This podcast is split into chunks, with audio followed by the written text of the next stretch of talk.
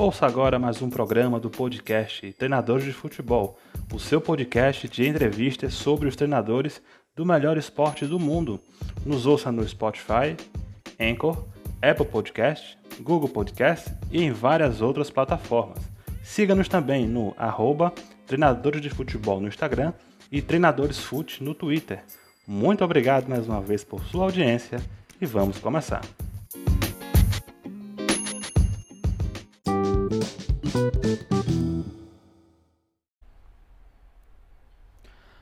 Fala pessoal, boa noite a todos mais uma vez. Estamos aqui com mais um episódio inédito do nosso podcast Treinador de Futebol, recebendo aqui um profissional do futebol muito experiente, tanto como treinador, como também em vários cargos aí na gestão, um profissional que já tem aí muitos anos de contribuição e que teremos a honra de entrevistar hoje, professor Ricardo Drubix. Boa noite, professor, tudo bem? Boa noite, Neto. Boa noite a quem está nos ouvindo. E um prazer estar aqui com vocês. Está tudo, tudo bem, tudo, tudo caminhando e estamos aí mais uma, com uma, uma expectativa de fazer mais uma boa resenha, bater um papo legal sobre futebol e principalmente futebol brasileiro. E esse canal que é um canal especial para, para divulgação do, do trabalho do treinador, né? Então eu acho que é um, é um espaço muito interessante para a gente explorar. Valeu, professor. A gente queria começar perguntando, professor Ricardo, sobre é, como foi assim o seu início é, na carreira no futebol, né? Porque se a gente for olhar para a sua, sua trajetória, né? Já, como já falamos na introdução, já passou aí por vários clubes, também aí em várias funções diferentes, né? Um profundo conhecedor aí de tudo que acontece, dentro das quatro linhas e fora também. Mas queria lhe perguntar como é que foi assim o seu início no, no futebol. É, eu sempre eu joguei na várzea, joguei futebol de salão, né? Na época era futebol de salão. E, e como todo jovem brasileiro, como todo garoto brasileiro, eu tinha na minha cabeça que eu poderia vir a ser um jogador. É, e tive vários amigos né, de, de infância e de juventude que tiveram essa felicidade de ter sido jogadores profissionais, de terem seguido a carreira. E, e eu por algumas coincidências que a vida é, reserva para um e para outro, eu não segui. Mas desde sempre não me via fora do futebol, desde sempre queria estar tá militando. Né? Então eu, eu logo cedo fiz a educação física com o propósito bem definido em minha vida de ser treinador, já que eu não iria ser jogador, de ser treinador. E sabedor que, não sendo um ex-atleta, é, eu teria que passar pela parte da preparação física primeiro. Então foi o que aconteceu. Fiz aí um período curto de preparador físico, depois auxiliar técnico, treinador de categorias de base, e depois cheguei ao posto que eu queria, que era treinador de profissionais, e segui minha carreira até chegar em, em limites muito interessantes, em, em pontos, em, em estado, né, em locais muito interessantes. E aí depois, assim, uma coincidência das, das coisas, é, houve uma migração, assim, um convite para dirigir, para ser um gestor de, de, de, futebol, né? um gestor é, da parte técnica, essa coisa toda, e, e aí eu fiz essa experiência e é como a gente se faz sempre as coisas com muita dedicação, com muita, muito carinho, principalmente por se tratar de futebol é, acabou que eu inter, intermiei assim é, entre o futebol, entre o campo como treinador e a gestão em alguns clubes, né? Então eu passava períodos aqui, períodos ali. Então passei um período na minha carreira onde eu devo ter tido aí mais ou menos uns 12 a 15 anos de gestor e uns 25, uns 4 anos de preparador físico e uns 21 anos mais ou menos de treinador, é o que minha carreira mais ou menos contabiliza. Então eu, eu é, comecei a, a migrar de uma, de uma função para outra, gestor e treinador, mas é o campo que realmente foi a minha, sempre foi a minha maior área de interesse, e, e nisso eu estou há muitos anos, né? E eu espero ainda passar por algum por algum tempo ainda nessa profissão né, de treinador e eu ainda me sinto é, assim energizado e motivado para para desempenhar algumas coisas e fazer algumas coisas interessantes no futebol na função de treinador. Excelente, professor. E falando um pouco, né, desse aspecto, né, treinadores que é, com o passar dos anos aí também foram indo para a área de gestão. Alguns podem olhar e achar que é uma coisa que é nova, mas a gente sabe que é um movimento que, um movimento que acontece até com naturalidade. A gente viu recentemente o Murici Ramalho indo para o São Paulo na parte de gestão, é o René Simões lá no Coritiba, é o próprio Paulo Autuori que já passou por Internacional, por Goiás, né? Voltou agora para ser treinador, né, do Atlético é. Nacional, né? Tá migrando. É, quais são assim a, a, as qualidades, professor Ricardo? É, o que isso pode trazer de benefício, de know-how em transitar entre essas duas funções? Né? O que, é que isso pode trazer assim de crescimento até para o próprio treinador quando ele estiver ali também na beira do campo, já também conhecendo como funciona ali aquele ambiente da gestão? Pois é, é o, o, futebol é um projeto técnico, seja ele na base ou, no, ou, ou na, na, equipe de adultos, né, no profissional, é um projeto técnico. É, você tem que conhecer da, da área técnica para poder exercer e, e, exercer alguma função. E o treinador, ele é uma figura assim, é, é um, um polo, é um ícone que, que que milita, que mexe, em, ele é um ponto de interseção de várias áreas no futebol. Então, o, pelo treinador passa tudo, passa tudo, tudo no que diz respeito ao futebol. Né? Então, é, o treinador acaba exercendo bem a sua função, tendo interesse em fazer as coisas, em estudar, em, em entender toda aquela engrenagem que está à sua volta, ele acaba se capacitando de uma maneira especial é, para várias funções no futebol. Então, é, como, como eu disse, o futebol é um projeto técnico, a figura do treinador é uma figura especialíssima para dizer o que, o, como, quando e por que fazer em várias situações que o futebol apresenta.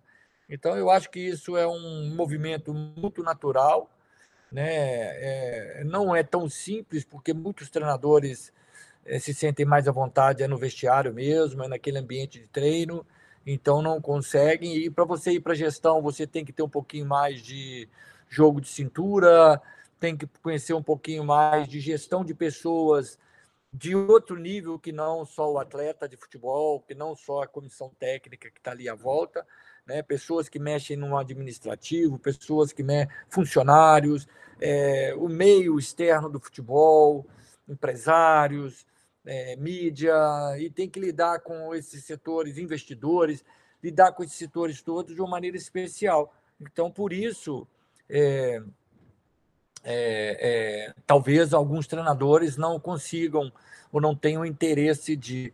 Mas eu acho assim que até é um espaço que o futebol brasileiro está tá carente é de uma figura técnica, uma figura técnica no, no seu corpo de direção. Aquela figura é, que realmente pensa o futebol tecnicamente, é, que, que, passa a ser um, um, mentor para os dirigentes politicamente eleitos, para os, os dirigentes que agora é proprietários de clube, donos da SAF, da SAFs, é, é, precisam ter é, dirigentes técnicos que façam a intermediação, a interface de campo, de vestiário, é, com o lado político, o lado administrativo, de uma maneira mais especial, né? porque o business depende disso, o business, de uma maneira geral, depende disso.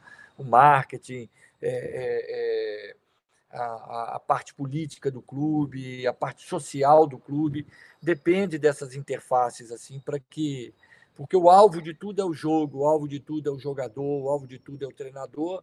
Agora precisa de ter essa intermediação para que o clube se, que fique mais é, completo, né, repleto né, de, de, de funções. Então, é um cargo né, que a gente conhece muito no futebol europeu, que é o manager, né, que é aquele head de futebol, é aquele camarada que pensa o futebol ao lado do treinador, ao lado da diretoria, sem ser partidário. Né? Talvez ele, ele passe a ser um colchão um pouco mais. É, um colchão técnico, um colchão especial é, para tanto treinador entender os dirigentes e vice-versa. Né? Então, acho que é uma área que o futebol brasileiro precisa migrar, se desenvolver, é ter essa figura do gerente técnico, né? e não tem nada a ver com o diretor executivo, não tem nada a ver com, com direção, a direção política, não tem nada a ver com o proprietário do clube, é, tem a ver com essa questão técnica, do respirar o vestiário, do, do ver o que está sendo feito. Tantas ciências hoje fazem o jogo, né? É, constroem o jogo, então precisa de ter pessoas que realmente saibam lidar com isso tudo para fazer a performance de campo ser cada vez melhor. E é interessante, professor Ricardo, essa afirmação que o senhor faz, né, dizendo que para a área de gestão é necessário ter ali um conhecimento mais aprofundado. É porque hoje em dia muita coisa está mudando. Você citou agora há pouco na sua fala a SAF, né, que acho que é, é um outro conceito totalmente diferente. E até conversando, né, a gente até há um tempo atrás é, conversou com o professor Felipe Ximenes, né, por exemplo, que é um gestor muito conhecido aí no futebol brasileiro. E ele falou assim que até nos clubes onde ele foi passando, em cada local assim era diferente, né? Ele chegou até a ser superintendente de esportes no Santos, né? Um exemplo. Ou seja, além do futebol, tinha até outras esferas, outras células para cuidar de outros esportes. Então assim, é algo assim que vai assim cada vez mais é, se, se abrangendo, vamos colocar assim. E ainda falando um pouco, é, professor Ricardo, sobre a questão da gestão. O senhor esteve recentemente, no ano de 2020, como gestor no Cruzeiro, não foi isso? É, certo. E foi assim um, um, um período ali de transição, porque fazia um ano, foi a temporada seguinte da queda do clube, a pandemia estava com números altíssimos, né? A SAF não havia ainda chegado, então ali foi aquele ponto ali, né? De, é, entre o Cruzeiro de hoje e o Cruzeiro que estava ali se, se encaminhando. Queria perguntar como é que foi essa experiência, professor, né? Como foi para administrar todo esse contexto de rebaixamento, de pandemia, é, a, o, o, que muitos noticiou também a questão do, do, é, dos recursos que estavam limitados na época. Como é que foi essa experiência? É, a minha primeira fala com os jogadores da equipe principal foi dizer que estavam todos liberados porque nós não poderíamos trabalhar mais, os clubes estavam todos fechando as portas por causa da pandemia. Então, quer dizer, a minha, o início da minha gestão como, como diretor fácil, técnico foi, foi bem assim: reunir os jogadores, falar: olha, estamos comunicando que a partir de hoje não estaremos mais treinando e aguardem comunicados em casa. E aí passamos a fazer é, é, é, versões de, de reuniões online para poder é, começar a resolver os problemas. Então, assim, realmente eu que já passei cinco vezes pelo Cruzeiro, outras tantas pelo Atlético Mineiro e outras tantas pelo América Mineiro, é, eu nunca tinha visto o clube daquela forma, né? um clube que estava muito debilitado e muito desgastado realmente. E, e aí é, foi a recém-queda do, do, do, rebaixamento, não foi o rebaixamento. Então a gente pouco, pouca coisa fez até que veio aquele movimento de antecipação das eleições, onde o presidente Sérgio Santos Rodrigues assumiu e num primeiro momento a gente permaneceria, mas depois ficou claro que a equipe dele é, assumiria e e aí não houve mais espaço para eu continuar. Eu diria que até enquanto estava o conselho gestor, eu estava muito atuante, e foi pouco tempo, naquela né? transição do conselho gestor para a entrega do clube ao Sérgio Santos Rodrigues como presidente eleito. Aí até ali eu estava muito atuante, eu estava com cinco, seis membros do conselho muito próximo, eu era o camarada do futebol, mas estávamos sem muita coisa para fazer por causa da pandemia. Mas a partir do momento que o presidente entrou, a gente percebeu e aí eu mesmo tomei a iniciativa de dizer que estava é, muito sem função no clube, e aí a gente partiu para um outro, um outro caminho e tudo. É, fico muito feliz de ver o Cruzeiro hoje como está. É, torço para os times mineiros é, como poucos, é, porque tem um carinho muito especial pelas pessoas que estão lá, pelo, pelas, pelas camisas, pelas torcidas. É, sou uma personalidade assim até certo ponto muito respeitada em Minas, porque soube tramitar por esses três clubes de uma maneira bem isenta, bem tranquila. Tenho conquistas memoráveis em todos os três clubes, conquistas interessantíssimas, sabe? É, então, assim, é, fico feliz de ver que o Cruzeiro conseguiu dar essa, essa guinada e agora realmente é, subir novamente com título de Série B e tudo. Agora, que fica o exemplo, né? Eu acho que entregar às mãos da SAF, aí eu já não digo só o Cruzeiro, o futebol brasileiro, a solução de todos os problemas do nosso futebol é um pouco prematuro.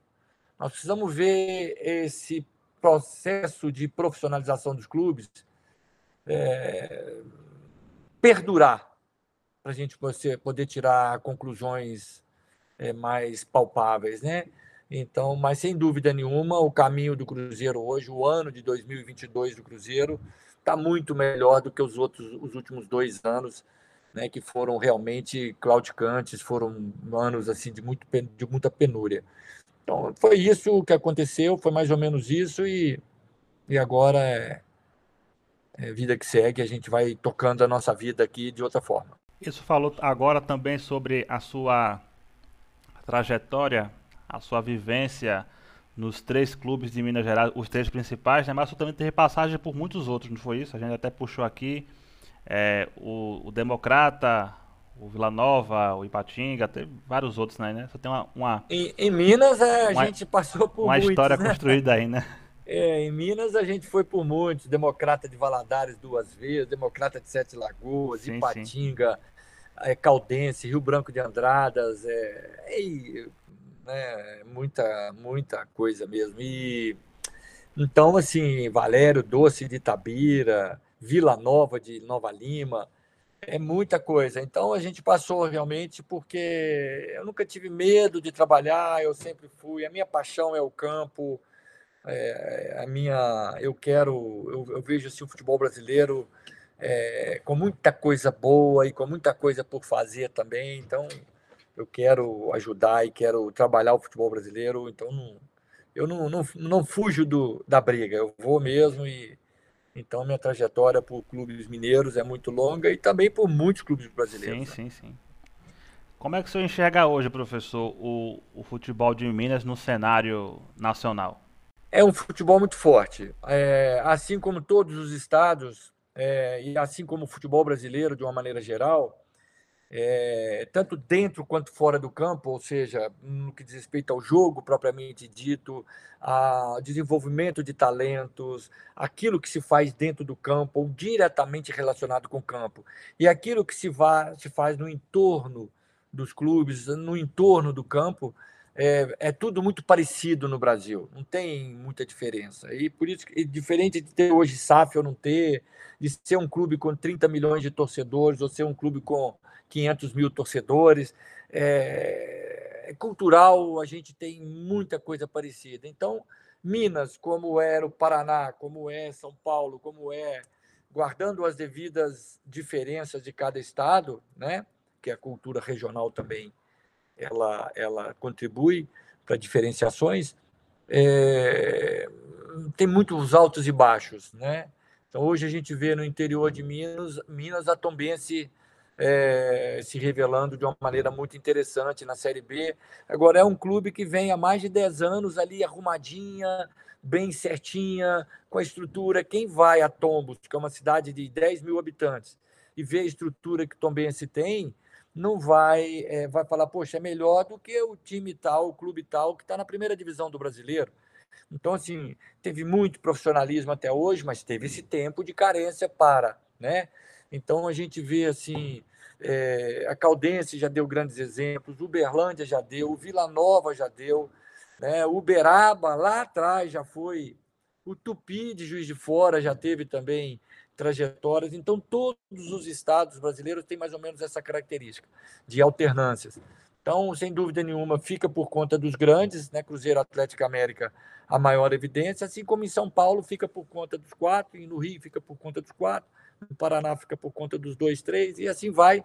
E, é, mas é um, é um centro muito forte, o centro de Minas Gerais, é que, que se faz futebol de uma maneira muito forte. E ainda falando também, professor, só teve uma passagem é, marcante que também por um time de Minas Gerais que também lhe deu aí um título nacional, que foi a Série D de 2011 com a equipe do, do Tupi, não foi isso? É, foi, a gente foi. sabe que a Série D já passou aí por, por, por, grandes mudanças, né? Hoje em dia tem até mais clubes aí competindo. Mas eu queria lhe perguntar como é que foi naquela temporada, é, como é que foi assim a condução da equipe, passando ali fase por fase até chegar na, na conquista, e o que isso significou para sua carreira e para o clube também. Ó, para começar, em Juiz de Fora, quando eu chego lá, eu como e bebo de graça. então, assim, é um lugar onde, graças a Deus, eu sou muito querido e as pessoas realmente. Eu também tenho muito carinho por Juiz de Fora, que é uma cidade linda, né? É uma cidade muito bonita e tal. Então, assim, foi uma trajetória realmente belíssima. É, é, eu tenho título, eu tenho acesso à primeira divisão com o time, com o Atlético Paranaense, tenho campanhas de primeira divisão muito boas, né, com o Goiás, tenho títulos é, regionais, é, como diretor de clube eu tenho a Copa do Brasil, mas eu digo que a, a, o título da Série D com o Tupi, ela tem todos os e qualquer time que é campeão brasileiro, qualquer clube, ele traz todos os ingredientes de uma grande vitória, de uma grande conquista, porque a gente não enfrentou clubes da primeira divisão, nem da segunda, nem da terceira mas enfrentou clubes da quarta divisão muito difíceis de serem enfrentados, né? Então, assim, guardando as devidas proporções, as dificuldades são as mesmas em todas as divisões, né? Então, foi, foi uma conquista muito bonita, muito honrosa, teve todos os passos né, de, um, de uma trajetória, de uma história bem contada. Vira e mexe, eu estou dando entrevista para o pessoal de Juiz de Fora, para falar sobre, é, pessoas que querem fazer a lembrança do Tupi de 2011. É, tivemos o, a final emblemática, primeiro no, no Mário Helênio, né, que foi um público notável também. O, o, ônibus foi quase carregado por um quarteirão até chegar ao estádio. Né? Foi uma coisa que eu nunca tinha visto lá em Juiz de Fora. E, e todos torcendo com camisas do Tupi. Então, assim, porque Juiz de Fora é uma cidade próxima demais do Rio, do estado é 30 quilômetros, 40 quilômetros do Rio. Então, as pessoas de lá torcem mais para os times cariocas, com certeza. Então, é, é a turma que estava nos esperando lá no Mareleno, na porta do Mareleno, no quarteirão que antecedia o estádio, estava todo mundo de tupi. Então, sim, estava lotado. Então, ali foi muito bonito, foi uma vitória de 2 a 1, de 1 a 0, 2 a 1. E depois tivemos o jogo lá no, no Arrudão, né, de Recife. Isso, isso. Com 60 mil torcedores e nós chegamos lá, ganhamos de 2 a 0 e jogando um futebol muito bonito e sendo aplaudido pela torcida adversária e tal. Então foi uma conquista muito bonita e que a gente guarda no coração e eu tenho certeza que é, fica marcado para sempre, né? Com certeza. Tem alguma rua em Juiz de Fora com seu nome, professor? não, acho que não. Acho que não tem não. Não tem não e nem quero que tenha. Vale. Tem algum, vale pro, pena, algum projeto lá de algum vereador, não, né? Não, não tem, não. Não vale a pena, não. Sim, é. sim. E eu estou falando, professor, sobre é, a sua trajetória né, em clubes que o senhor passou que é, viviam um cenário naquele período onde o senhor estava, mas que anos depois, como a gente falou agora há pouco do caso do Cruzeiro, já tem aí estado em dias melhores. E o senhor falou agora há pouco também sobre a sua trajetória no Atlético Paranaense, né? Que foi quando o clube estava lá na segunda divisão. E hoje a gente vê um clube campeão de Sul-Americana, né, de Copa do Brasil, final de Libertadores, né? Eu queria também lhe perguntar sobre a sua trajetória naquele ano do acesso, né? Como é que estava o Atlético naquela temporada e como é que o senhor vê hoje o clube, né? Brigando aí por grandes competições, né? Já, já muitas já falo, né? O Brasil não tem mais um G12 agora é um G13, porque o Atlético está atualmente é. né, nesse rol aí. Como é que o senhor avalia essa passagem? Ah, foi uma passagem também muito especial, né? Porque A gente conseguiu sair de um 15º lugar e chegou ao terceiro, é, fazendo partidas encantadoras, é, jogos muito interessantes. E eu sempre digo que ninguém ninguém é detentor da mudança é, sozinho. Ninguém faz as é, é, por mais que que a gente tem o inventor, é, uma certa invenção, um certo fenômeno, um certo projeto intitulado por uma, duas, três pessoas ou dez pessoas, é, para chegar àquele nível é, é mão e trabalho de muita gente, né? Então, assim, lá em 2012, a gente pegou um Atlético que estava na segunda divisão, assim, sem nenhuma perspectiva de subir, porque já tinha passado alguns jogos e não tinha condições de subir. E a gente, com algumas contratações, e começamos a fazer um perfil de jogo, e começamos a trabalhar de uma maneira legal. O pessoal do extra-campo ali, o pessoal que estava à beira do campo ali, comissão técnica, o Alberto Valentim, que era meu, meu auxiliar, né? É, é, a comissão técnica toda estava de uma maneira muito especial envolvida com o projeto e, e as coisas começaram a acontecer, Neto. E foi assim de uma maneira muito legal. Agora, não foi de maneira nenhuma, não foram assim jogos é, com vitórias casuais, vitórias foi se construindo e a gente conseguiu, né? não é fácil, e, e, a gente não conseguiu isso em outros clubes, ou, ou a gente não consegue facilmente isso em, em todos os clubes, a gente conseguiu acelerar o processo de construção do jogo. Então o time jogava realmente. Então foram coisas. Então, assim, eu até conversando com o presidente, né, com o presidente Mário Celso Petralho, o eterno presidente do, do, do, do Atlético, é, depois isso de muito tempo, há dois, três anos atrás, a gente conversando, nasceu naquela época, daquele 2012, uma semente de DNA do jogo do Atlético. Porque o nosso time jogava propondo, nosso time jogava ofensivamente, nosso time jogava com velocidade, com a bola no pé, é, vencia, vencia, vencia, vencia, vencia. Então, assim, surgiu ali Aí depois desse período, a gente ainda pegou 2013, infelizmente na Série A a gente não foi aquela aquela volúpia que se esperava, mas também não não foi nada de desagradável, mas a gente não permaneceu. O Wagner Mancini, quem assumiu no meu lugar, é, ali na frente ele falou de uma maneira bem aberta. Eu peguei uma equipe pronta, formada pelo Ricardo Drubs, que ele foi é, de, uma, de um profissionalismo, de uma humildade sem tamanho. Que ele publicou isso, ele falou, ele falou isso publicamente. Então, assim, o time foi, chegou à final da Copa do Brasil, foi para Libertadores e disputou uma Libertadores no ano de 2014, enfim, é, foi uma coisa muito especial. Então, assim, eu fico muito orgulhoso disso, por ter, ter dado essa contribuição, essa sementinha. E é justamente o que o Ricardo Drubski tem no seu no seu HD, na sua maneira de trabalhar. As equipes que eu trabalho, elas, elas jogam. Só que esse esporte é um esporte muito sui generis, né? muito especial. Nem sempre as melhores equipes ganham. Então, Sim. o Joinville, é, enquanto nós tivemos lá, foram 20 jogos, nós fizemos uma trajetória muito bonita na Série B, Série B de bola. O Caxias, lá embaixo, quando eu tive em 2003, Fizemos jogos memoráveis, quase, mas quase chegamos à final do Gaúcho. É, por pouco a gente não chega, ainda fizemos uma parte boa da Série B. Então, todos os clubes que, pelos quais a gente passou, a gente viu qualidade de jogo, né? Então, isso também foi criado no Atlético Paranaense e a semente pegou.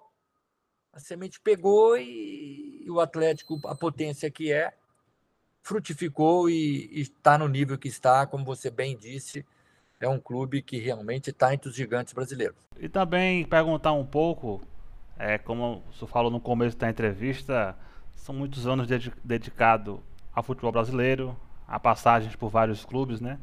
E a gente queria perguntar não, também né, sobre a, a, sua passagem aqui pela nossa região, né? Pelo, pelo Nordeste. Foram aí muitos clubes, né? O senhor tem um, um título estadual, com o Botafogo da Paraíba. Só tem uma passagem pelo, pelo Vitória. Tem uma passagem recente né, pelo Floresta do, do, lado de Fortaleza, que é um clube aí que está crescendo, subiu, é. subiu para a Série C. O Floresta, assim, eu fico muito chateado de ter de não ter conseguido reverter em gols, em, em vitórias, a qualidade de trabalho que a gente mostrou, sabe? Então, assim, a diretoria, o Diego, vice-presidente, o Macleuto, o, o presidente é, também. Então, assim, é, deram todo o apoio, né? Então, infelizmente, a gente não conseguiu vencer. Nós fizemos jogos muito bons. É, eles me seguraram lá o tanto que deu para segurar, mas infelizmente não conseguimos. É assim, eu, eu, eu ia subir de divisão, não sei, mas que nós jogamos para classificar entre os oito, nós jogamos, sabe? Pelo menos enquanto eu estava lá, eu percebi isso, né? Eu, quando saio dos clubes, eu procuro não me envolver mais com o clube que ficou para trás, é, porque para evitar qualquer tipo de, é, de, de, de resenha, eu, eu, eu, me, eu me desligo, né? Mas até enquanto eu estive lá, a gente estava fazendo jogos muito bons, muito bons mesmo. O próprio Diego, que é o vice-presidente e filho do proprietário, um dos proprietários do clube, ele vinha a mim e falava, professor, nós estamos fazendo tudo certo, estamos jogando muito bem, mas a bola não entra e tal. Então, fiquei muito chateado de não ter terminado a campanha pelo Floresta e não ter dado uma, uma classificação mais honrosa para esse clube que está realmente crescendo e que tem grandes possibilidades de, de se tornar um clube interessante no Brasil. Né? No Vitória foi uma passagem muito rápida, apesar de rápida, foi 60 e poucos por cento de aproveitamento, nove jogos, uma derrota, e aquela ansiedade de um clube que estava tinha recém caído de divisão, uma ansiedade assim de pressão, muita pressão, muita pressão e, e tanto é que o Vitória está clauticante até hoje, está tá buscando um, uma referência até hoje, muitos anos, né? de, de dificuldade, foi no Vitória, foi 2015, e infelizmente estava tudo sob controle, infelizmente a gente não permaneceu. E veio o, o, a, o Botafogo, que foi um trabalho de começo, meio e fim, e que a gente terminou é, o campeonato em segundo lugar, mas acabou que fomos campeões porque havia irregularidade no time que tinha se sagrado campeão dentro de campo e então acabou que o Botafogo foi campeão. Então foram três passagens pelo Nordeste. Eu espero passar mais por clubes nordestinos.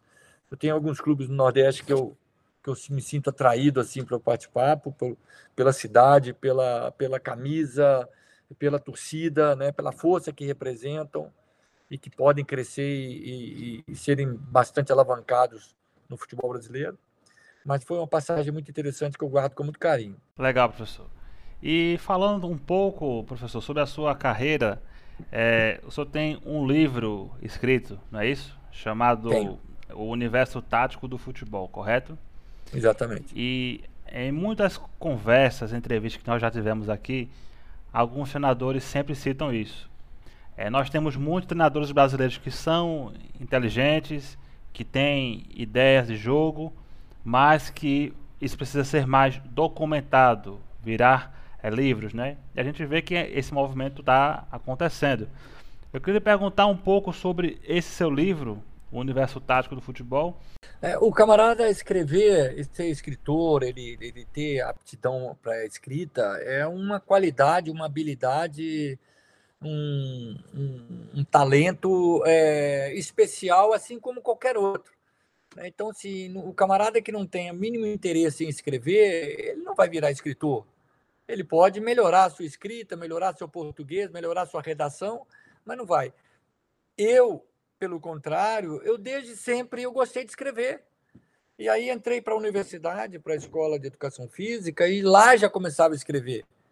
E que falei, um dia eu vou publicar, um dia eu vou publicar, um dia eu vou publicar, e, eu escrevi o, o, o discurso, o, o, discurso da nossa formatura.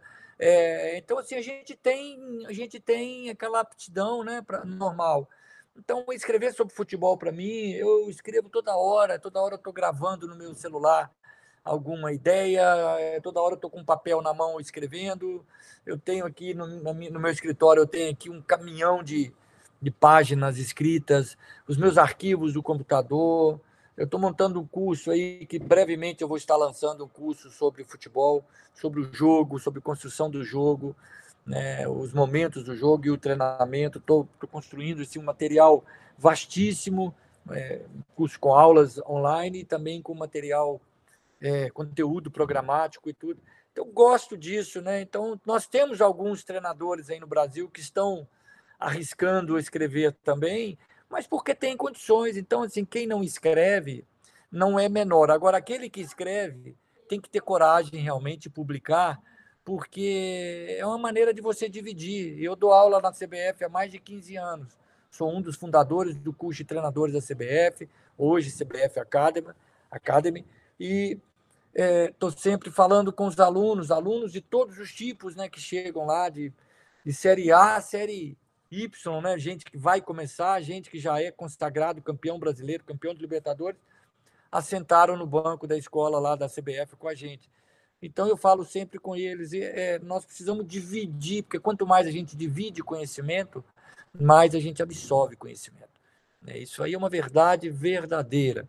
E quanto mais a gente acha que sabe, menos a gente sabe. Isso aí já é dito há milhares de anos e, e é verdade. A mente humana, ela o intelecto humano cabe é muita coisa. É, e outra coisa, a vida é muito dinâmica também, as, as, as atribuições, as, os ofícios, né, as, as, as, ciências, são todas elas muito mutáveis, né, todas elas em transformação. Então, o conhecimento tem que estar sempre renovando e tudo. Então, assim, os livros que a gente escreveu, já lancei a segunda edição, já, já estão praticamente esgotadas as duas edições e agora eu já estou mexendo com outros projetos, né, e tudo. São coisas assim de um prazer meu. Um dia um repórter de São Paulo chegou para mim e falou: "Ô Ricardo, você, as pessoas falam que você é um treinador estudioso, né?" Eu falei: "Sou, sou estudioso. Tem uns que são isso, tem outros que são aquilo. Eu sou estudioso, eu gosto." E para a minha felicidade, hoje o treinador, ele se não for estudioso, se ele não for multidisciplinar, entendedor de várias disciplinas, sempre foi, mas hoje com a consciência de, de ter que ser. Né? Se ele não for, ele está fadado a estar tá rejeitado. Então eu estudo todos os dias, gosto, adoro, estou com a minha bancada cheia de, de, de livros, estou consultando internet toda hora, estou tô, tô vendo, estou publicando coisas, tô, porque é a minha maneira de ser. Então, assim, me sinto muito gratificado com isso. Tem uma galerinha que, que usufrui bem disso e que me responde de uma maneira positiva, agradecendo as publicações. É, graças a Deus, quando eu lancei o livro em 2014, Neto, falei, nossa, puxa vida, o que, que eu fiz, cara? E agora? começar a chover crítica na internet. Eu já eu, vou, não vou ter emprego de treinador, não vou ter emprego de, de, de, de varredor de clube, de capinador de, de campo de futebol, porque meu voca... graças a Deus eu tive muito, muito, muito boas é, é, críticas né, sobre o livro. Carlos Alberto Barreira, no, no auge ainda da, da carreira dele, fez um elogio interessante na Gazeta de São Paulo, na Gazeta Esportiva vários treinadores aí renomados. O Antônio Lopes, quando estávamos juntos no Atlético Paranaense, eu dei um livro para ele de presente. Ele chegou assim, ele era o treinador do profissional e eu era o coordenador da base. Ele entrou na minha sala falou: professor, poxa, palavras do Antônio Lopes para mim, do professor Antônio Lopes, campeão de Libertadores, campeão do mundo pela seleção brasileira como coordenador técnico. E chegou para mim: poxa, se eu tenho um livro desse na época que eu sou treinador, mais jovem, eu ia ser muito melhor, eu ia ganhar muito mais do que eu ganhei. Então, assim, elogios um atrás do outro, graças a Deus. Não tem nada de especialíssimo, mas é um livro conceitual, é um livro que faz todo mundo pensar. E eu estou sempre lendo, está aqui na minha, minha cabeceira de escritório, está aqui. Eu estou sempre lendo e relendo para poder ver se não tem nenhuma bobagem escrita, né? E eu vejo sempre coisas atuais sempre que eu falo, olha, isso aqui eu estou usando até hoje, isso aqui o clube tal está precisando de fazer isso aqui, não faz. Então, assim, tem muita coisa nova. Eu acho que é um livro que não vai ficar velho, porque não, não é um livro de historinha, não é um livro de um mais um é dois, não. É um livro que fala por quê? Por que, que não podemos fazer assim, assim, assim e também podemos fazer dessa e dessa forma? Então deixa muitas questões em aberto, muitas, muitas interrogações para reflexões.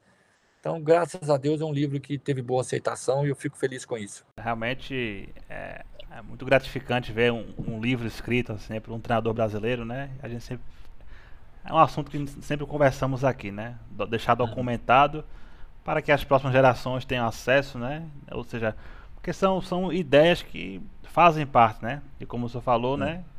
Um clube vai precisar, o outro vai estudar sobre, né? E aí acaba sendo uma contribuição aí de longo prazo, né, professor? Exatamente. Falou, eu é... tinha, eu tinha, tinha, tinha treinadores que falavam comigo, pessoas mais chegadas, pô, Ricardo, você fica aí passando o que você sabe para os outros, fica dividindo. Esse futebol é, um, é uma coisa muito individualista, a gente tem que guardar mais para gente. Eu falei assim, mas o que eu escrevi naquele livro já está tudo ultrapassado, minha cabeça já é outra hoje. Então, é, é, significa o quê? Aquilo que eu falei no início, quando a gente divide, a gente cresce muito, ainda mais no conhecimento. Né? O dividir o conhecimento, você só. Porque é troca, né? Conhecimento é troca, então não tem como. É, eu me sinto muito feliz, não me arrependo absolutamente nada de ter, de, de ter a, essa virtude de, de, de ser escrevedor.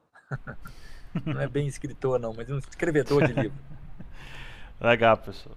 E também falando um pouco né, sobre o assunto que tá todo mundo assim conversando, falando, que é o grande evento do próximo mês, Copa do Mundo.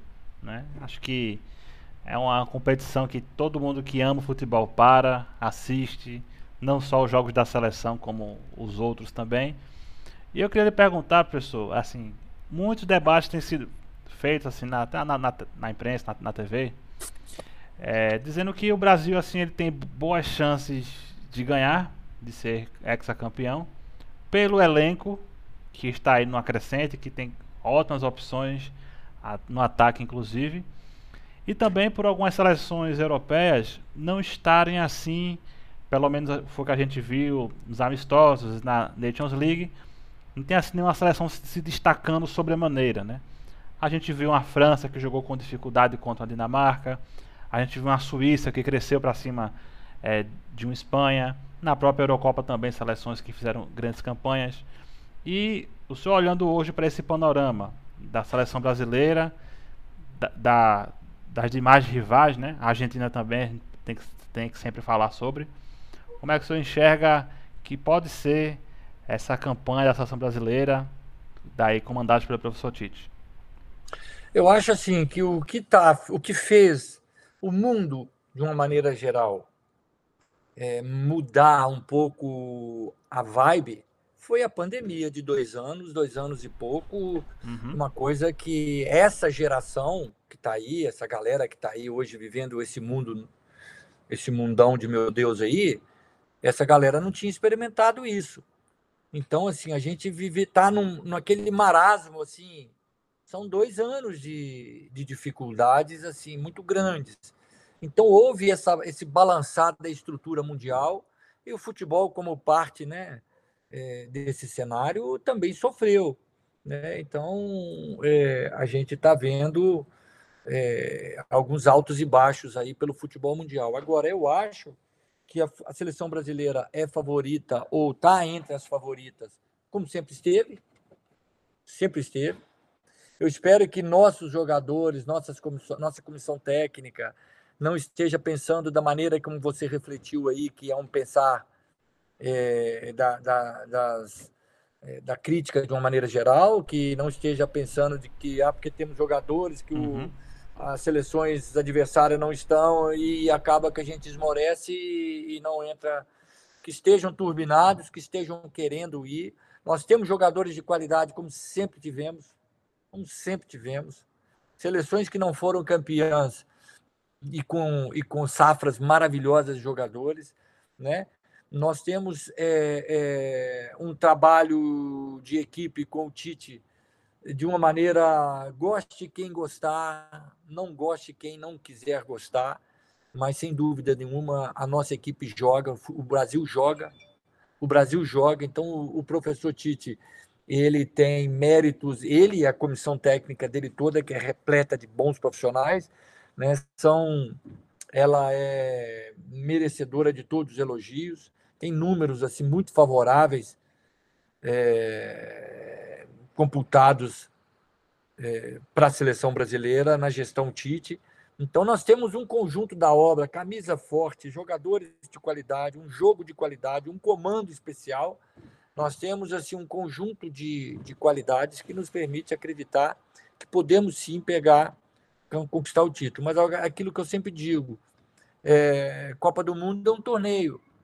Né? E como torneio, está suscetível a, a, a, ao imponderável de uma maneira assim muito mais drástica, muito mais assim, pontual e decisiva. Vi de, vi de Brasil e Itália, né, de 82, né, vi de Brasil e Uruguai de 50.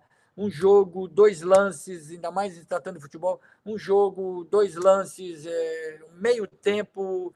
Vídeo fenômeno, Ronaldo fenômeno, é, naquele bendito jogo contra a França. Quer dizer, um jogo detonou a, uhum a expectativa do Brasil ser campeão do, campeão do mundo. Então, falei assim de três, de três, três Copas do Mundo em que detalhes tiraram o Brasil do, ah, do título, da conquista. Né? Então, é um torneio e pode acontecer muita coisa, mas nós temos nós temos é, muita qualidade, estou muito confiante. E, e por a Copa, pela Copa ser em novembro, dezembro, né? Após essa pandemia, é, vai pegar assim. A competição vai chegar num momento diferente daquele que sempre chegou, né? Então, acho que está um pouco assim. Mas na hora que começarmos a ver a amarelinha entrando em campo, os, os, os, campeonatos nacionais acabarem Isso. e a gente começar a ver só matéria de Copa, aquela chama se, a, se acende novamente e nós vamos ver aquele Brasil apoquentado, aquele Brasil é, esquentado e torcendo pelo Brasil, e eu, é o que eu espero. Com certeza. É, o futebol, professor, já é por si só um esporte imprevisível, né? Como você já falou na entrevista. E hum. Se tratando em Copa do Mundo mesmo, que é um torneio de um mês, né? Aí é que. Mais ainda, né? Gente... Com certeza. São as características.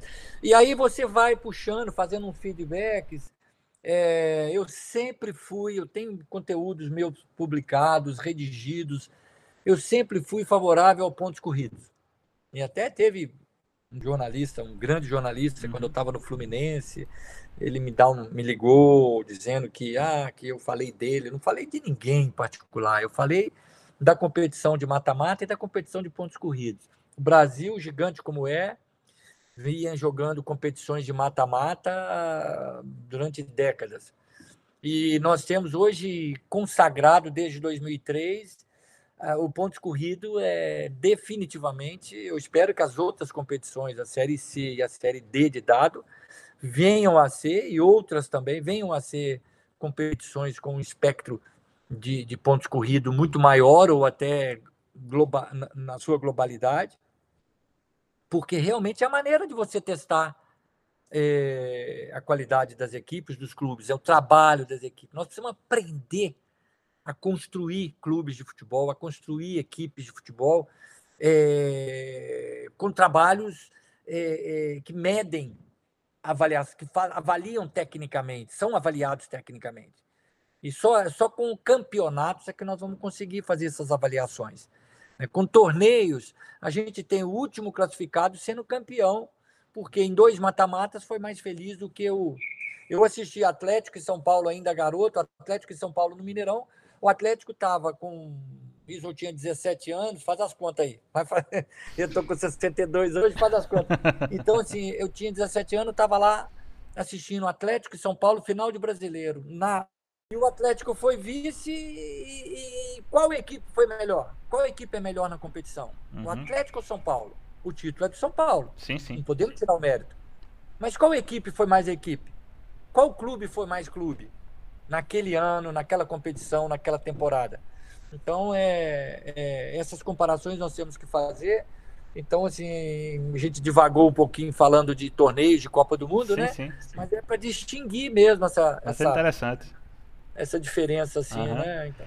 E, e, é, é bem verdade também, professor, isso que o falou, como também o oposto, né? Porque, por exemplo, a gente tinha antigamente campeonatos estaduais com até três turnos, né? Ah, os regulamentos é. antigos. A gente teve agora há pouco o Mirassol, né? Do professor Ricardo Catalá. Que ele foi a melhor equipe da primeira fase, a melhor equipe da segunda fase no seu grupo e ainda venceu a final. Ou seja, ele teve que vencer ali, né? Três Exatamente. vezes, vamos para coisas que só acontecem saca, sacramentar o né? título, né? né? São coisas que só acontecem no futebol brasileiro, ou pelo menos acontecem de uma maneira muito corriqueira, e nós estamos falando aqui de futebol brasileiro. É, é, eu não vou, dar, vou citar, porque eu já fui muito criticado por causa disso. É, clubes, competições do futebol brasileiro. Clubes que gastam 15, 20, 30 milhões mês de orçamento jogam contra equipes que gastam 200, 300 mil mês, precisam ganhar desses clubes pequenos para poder mostrar que são melhores. São competições muito diferentes, são níveis de, de, de, de equipes muito diferentes. Então, nós precisamos racionalizar isso, ou seja, colocar as coisas nos seus devidos lugares. Não justifica um Flamengo, um Atlético, um Cruzeiro, um Palmeiras, um Santos, um Atlético Paranaense, um Grêmio, um Inter, um, disputar contra uma equipe lá da quarta divisão para mostrar que é bom. É, eu acho que a gente tem que é, escalonar melhor essas equipes aí, encontrar um, competições onde o alto nível do A é isso, o alto nível da B é isso, aumentar calendário de competições nacionais, aumentar datas para competições nacionais, que são as competições que realmente, realmente fazem valer, enfim. É, é, é assunto para outro foro e para outra, para mais tempo de debate, né? Não, com certeza, com certeza. A porta aqui está sempre aberta, professor. Você sabe muito bem, né? A gente está sempre aqui é, buscando cada vez mais aprofundar esse contato com os professores. Professor Ricardo, Beleza. a gente está chegando aqui já no final da nossa entrevista, mais uma entrevista inédita aqui do nosso podcast. A gente quer mais uma vez lhe agradecer, foi muito legal saber um pouco mais da sua carreira, da sua experiência como treinador, como dirigente, como escritor, né? Isso. E a gente queria também lhe perguntar, professor Ricardo, agora por último, é, o que é que o senhor tem assim atualmente como planejamento para a sua carreira, né? O que é que o, o Ricardo Drubix pensa para o, o presente e para o futuro? Dirigir algum clube no Brasil, como treinador, como gestor, como é que senhor está é, fazendo aí essa, esse gerenciamento? Como é que senhor tem se planejado? Eu estou no mercado, né? É, é, a, minha, a minha veia é uma veia técnica, né? Então eu tenho.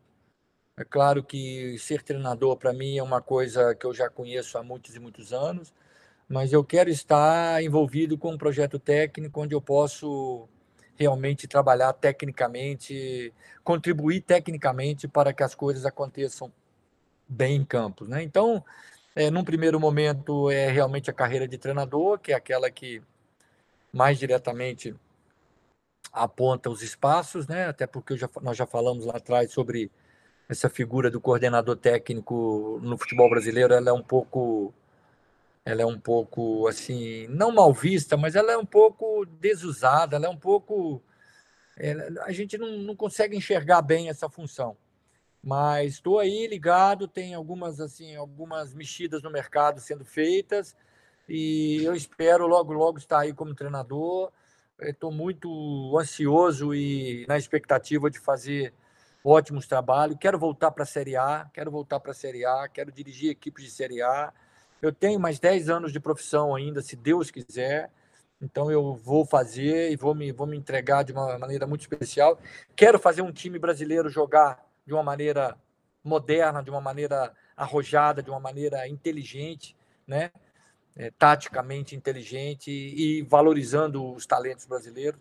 Então, eu estou assim, eu estou é, pulsando em energia, em vontade de realmente estar tá fazendo projetos técnicos muito interessantes. Então, eu acho que o clube que levar o Ricardo Drubsky hoje vai, vai deitar e rolar, porque vai pegar um profissional muito muito dedicado, muito, muito profissional mesmo. É, e muito entusiasmado, como sempre fui, né? Muito envolvido com, com aquilo que eu faço, né? Então, é o que eu espero e espero ainda ficar alguns anos nisso, porque é a minha profissão desde sempre. Eu nunca fiz outra coisa a não ser trabalhar com futebol. Então, é o que eu quero permanecer fazendo. Legal, professor Ricardo. Então, mais uma vez aí, muito obrigado por essa entrevista, por essa aula de futebol né, que o senhor deu aqui pra gente hoje. Muito bom mesmo saber um pouco mais. E a gente fica aí em contato para os próximos episódios também. Eu agradeço, Neto. Um abraço aos seus ouvintes aí e que o seu canal dos treinadores de futebol seja cada vez mais é, forte aí no Brasil, cada vez mais presente, escutado e, e ouvido aí por todos lados. Um abraço, brigadão, Neto, tudo de bom.